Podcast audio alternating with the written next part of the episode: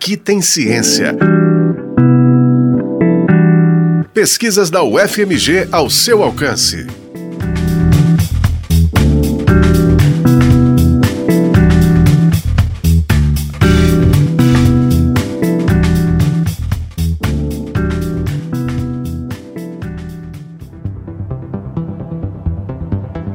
Na ditadura militar que comandou o Brasil de 1964 a 1985, milhares de pessoas foram detidas de forma ilegal por agentes do Estado brasileiro. Algumas foram assassinadas ou desapareceram. Entre a população encarcerada ilegalmente pelos militares, houve centenas de indígenas de vários povos.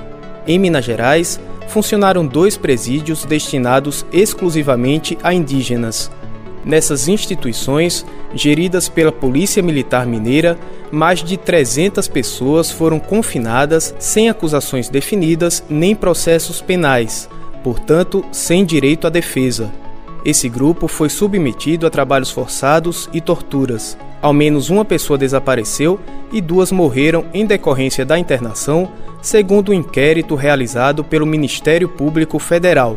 A história das chamadas cadeias indígenas foi reconstruída em uma pesquisa de doutorado desenvolvida no programa de pós-graduação em antropologia da UFMG. Para saber detalhes do estudo, a gente conversou com seu autor, Pedro Fermin Maguire. Quando cursava um mestrado em História, Pedro ficou intrigado ao ler uma reportagem sobre os dois presídios instalados pela ditadura para confinar indígenas.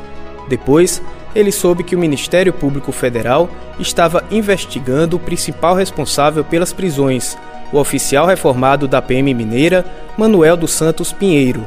O inquérito do MPF serviu de estímulo para o doutorado de Pedro na UFMG.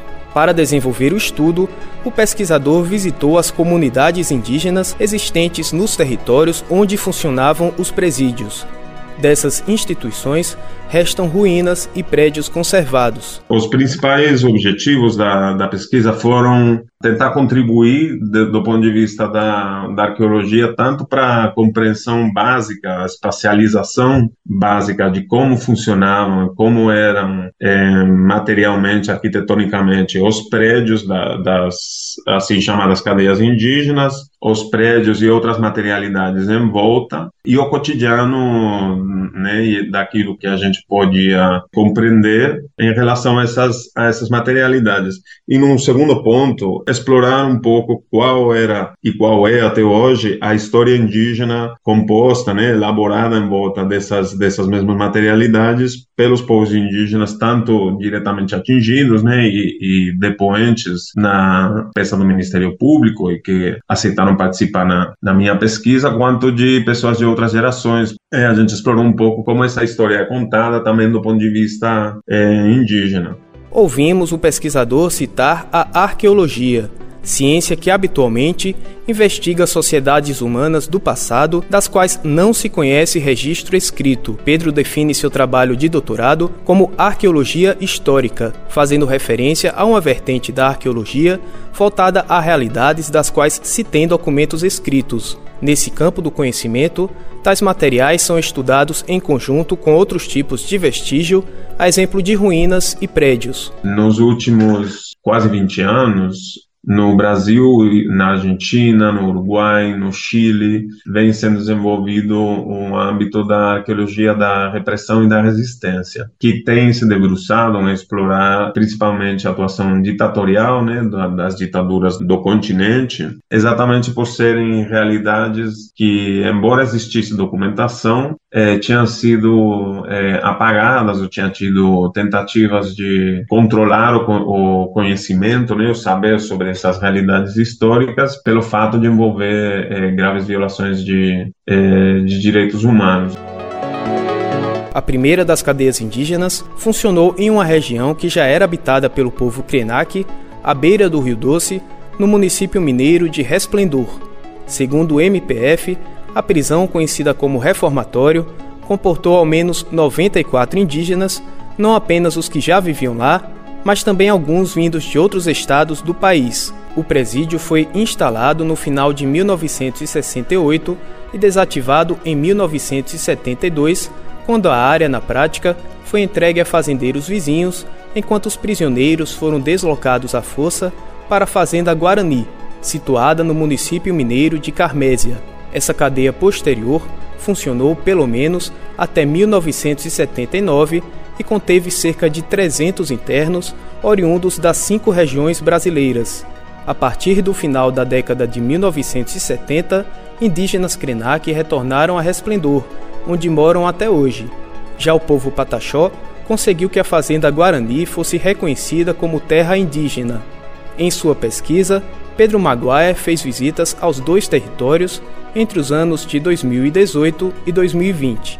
Eu ia visitar as ruínas com pessoas, essas pessoas, alguns deles sobreviventes, explicavam onde as coisas aconteciam, como que funcionava aquele lugar, é, onde ficava cada uma das estruturas, a cozinha, o canil, etc. E em outros casos, com pessoas é, de outras gerações, a gente se utilizava dessas, dessas ruínas, desses lugares de prisão, para construir outro tipo de, de, discussões sobre qual é a percepção das pessoas daqueles lugares, é, sobre outras épocas históricas às quais essas ruínas também faziam referência.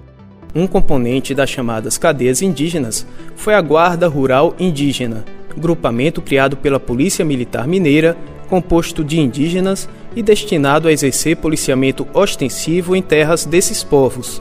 A Guarda operou em diversos estados brasileiros. Em Minas Gerais, foi responsável por vigiar o reformatório Krenak e formar novos integrantes dentre os homens presos.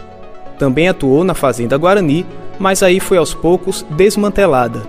No doutorado, Pedro reconstituiu a organização das celas, dos lugares para trabalhos forçados e dos demais espaços das cadeias para essa reconstrução, eu tive a sorte de poder contrastar e completar registros arqueológicos, fotográficos, de fotografia aérea, etc., com a discussão e as lembranças é, de primeira mão de pessoas que vivenciaram aquela época, como a senhora Dona, é, Dona Maria Júlia, do, do povo Krenak, a senhora Dona Maria Sônia, que é também do povo Krenak, que foram obrigadas a trabalhar como cozinheiras para os prisioneiros que teve no reformatório Krenak. E uma das contribuições que a arqueologia pode fazer foi mostrar em, nos mapas que a gente elaborou, nos croquis que elaboramos, um pouco da lógica do funcionamento desses prédios enquanto dispositivos de cooptação das pessoas. As pessoas entravam presas nesse, nesse reformatório Krenak e geralmente ocupavam as celas menores e também as, as menos integradas, as celas mais isoladas. Conforme a,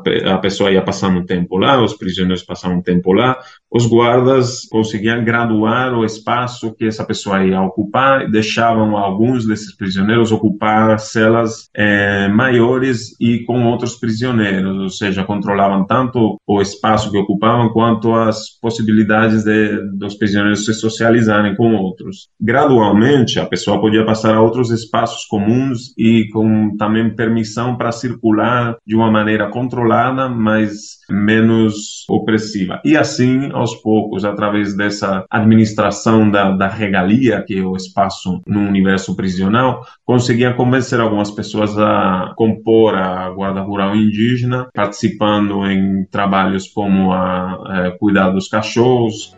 Já no segundo presídio, Fazenda Guarani, parte dos indígenas foi encerrada em prédios que tinham servido de moradia para negros escravizados que trabalhavam em plantações. Por outro lado, policiais militares e guardas se acomodaram em edificações onde fazendeiros escravistas tinham vivido. Nas entrevistas realizadas por Pedro, tanto sobreviventes quanto pessoas de gerações mais jovens usaram frequentemente o termo escravidão para classificar as experiências das duas cadeias. Ou seja, predomina entre os entrevistados a ideia de que seus povos foram escravizados pelo Estado brasileiro. Aprovada em 2022, a tese de doutorado escrita por Pedro Maguire foi orientada pelo professor Andrés Zarankin, do Departamento de Antropologia e Arqueologia da UFMG. O estudo foi financiado por uma bolsa de pesquisa da CAPES. Agora, a tese vem sendo usada na elaboração de materiais educativos sobre as cadeias indígenas. A atividade é coordenada por Pedro Maguire e Marcos Bernardes, sob a supervisão do professor Pedro Rocha de Almeida Castro, da Faculdade de Educação da UFMG. O projeto é apoiado com bolsas do programa Saberes Indígenas na Escola, financiado pelo Fundo Nacional de Desenvolvimento da Educação.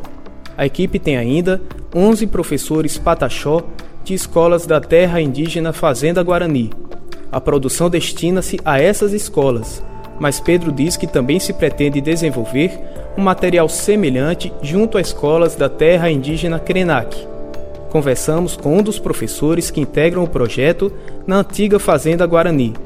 Araribe Pataxó é graduado pelo curso de formação intercultural para educadores indígenas, que funciona na Faculdade de Educação da UFMG.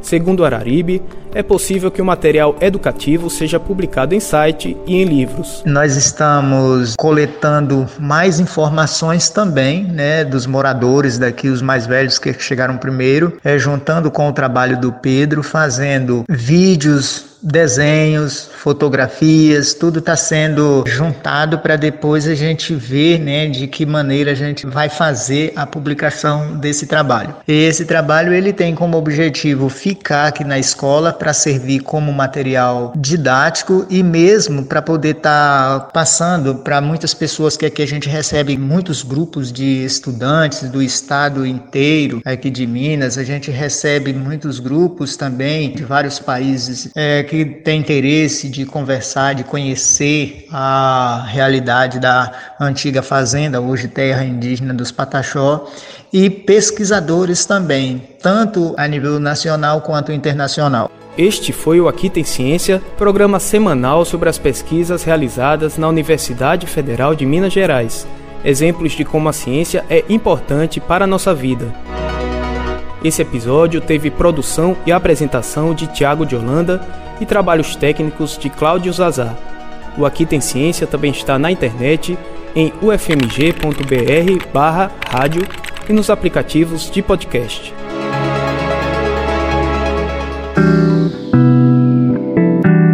Aqui tem ciência.